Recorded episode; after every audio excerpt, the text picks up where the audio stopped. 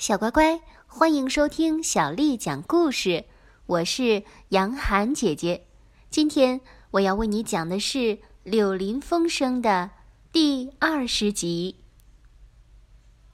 河鼠看见鼹鼠一下子悲伤的这样厉害，大为吃惊，十分愕然。起初，还半天不敢开口说话，最后很轻的、充满同情心的说：“怎么啦，老伙计？到底是什么事情呀？”把你的苦恼告诉我吧，让我来想想办法。可怜的鼹鼠胸口一下一下起伏的太快了，话刚要说出口就被呛下去，觉得很难说出话来。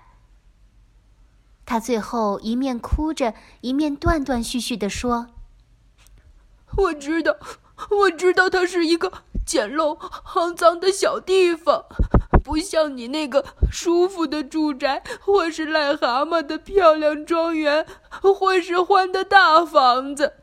不过，它是我自己的小小的家，我喜欢它。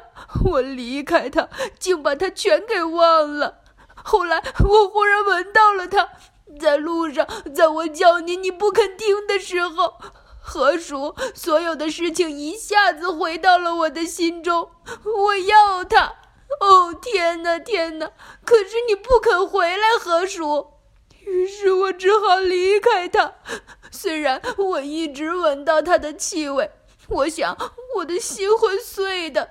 我们本可以去看他一眼，河鼠，只看一眼，他就在附近。可是，可是你不肯回来，河鼠，不肯回来。哦天哪，天哪！回忆带来新的阵阵的悲哀，他又哭得说不下去了。河鼠直瞪瞪地看着前面，没有说话，只是轻轻地拍着鼹鼠的肩头。过了一会儿，他阴着脸咕哝说：“现在我明白了，我刚才真是一只蠢猪，一只蠢猪，这就是我，就是一只蠢猪，一只不折不扣的蠢猪。”他一直等到鼹鼠的哭声渐渐不那么厉害，变得更有节奏起来。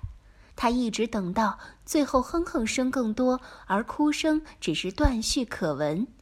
于是他站起来，脱口说了一声：“好，如今我们确实还是走得好，老伙计。”他重新动身上路，然而却是朝他们辛辛苦苦走过来的原路走回去。泪流满面的鼹鼠大叫，担惊受怕的抬起头来：“你，呃，你上哪儿去啊？”河鼠快活的回答说：“我们去去找你的家，老伙计。因此你最好快点来，因为还要找一下，我需要你的鼻子。”鼹鼠叫道：“哦，回来，河鼠，你回来啊！”我告诉你，这样没好处。太晚了，太黑了，那地方又远，要下雪了。而且，而且我根本不想要你知道，我是那么的想他，全是意外和错误。还是想想河岸吧，想想你的晚饭吧。河鼠真心实意地说：“让河岸去他的吧，还有那顿晚饭也去他的吧。”我告诉你，我这就要去找这个地方，哪怕在外面待上一个通宵。快活起来吧，老伙计，挽着我的胳膊，我们很快又会回来的。鼹鼠还在抽着鼻子央求着，十分勉强，给他那位说一不二的伙伴一路拉得够呛。